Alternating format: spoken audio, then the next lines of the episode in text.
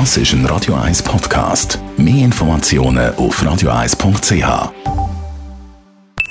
Die Morgenkolumne auf Radio 1 präsentiert vom Grand Casino Baden. Grand Casino Baden.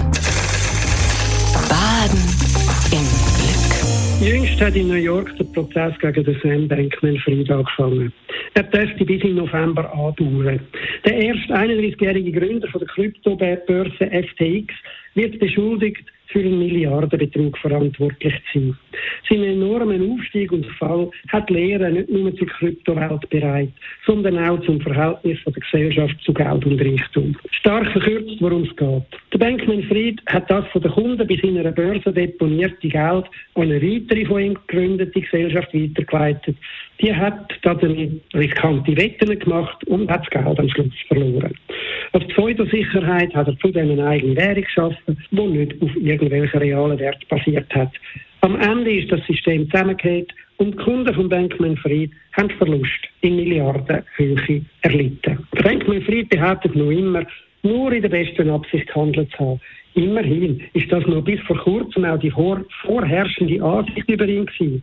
Er hat als Wunderkind gegolten und wegen vielen grossen Spenden auch als Wohltäter. Selbst für die bereits skandalgeschüttelte Szene der Kryptowährungen ist er lang ein Segen gewesen.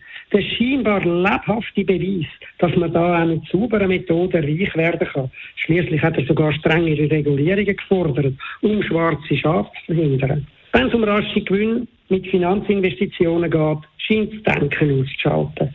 Simpelste Grundmuster zeigt sich sogar schon beim Lottospiel. Gewinnchancen stehen da praktisch bei Null und damit überhaupt kein Verhältnis nur schon zu den Kosten von einem Los. Nur dank der irrationalen Bereitschaft von sehr vielen, trotzdem so ein Los zu kaufen, wird überhaupt ein Gewinn möglich.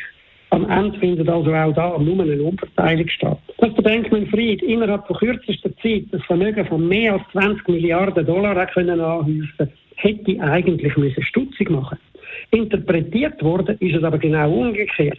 Man hat ihm dafür besondere Gaben zugeschrieben. Geldeinsatz bei ihm haben erst recht als vielversprechend gelten. Und das Muster ist alles andere als einzigartig. Bernie Madoff in den USA oder der Dieter Behring in der Schweiz sind ähnlich gefeiert worden. Aber aufpasst, das heißt umgekehrt nicht, dass Erfolg und Reichtum immer auf unsaubere Machenschaften zurückgehen. Produktive Innovationen und besondere Leistungen in der Realwirtschaft haben immer wieder auch Menschen reich gemacht und machen das weiterhin.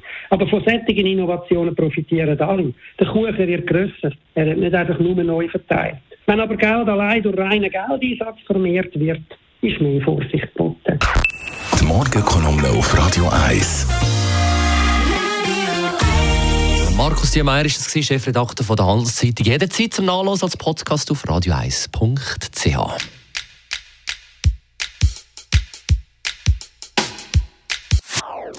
Das ist ein Radio 1 Podcast. Mehr Informationen auf radio1.ch.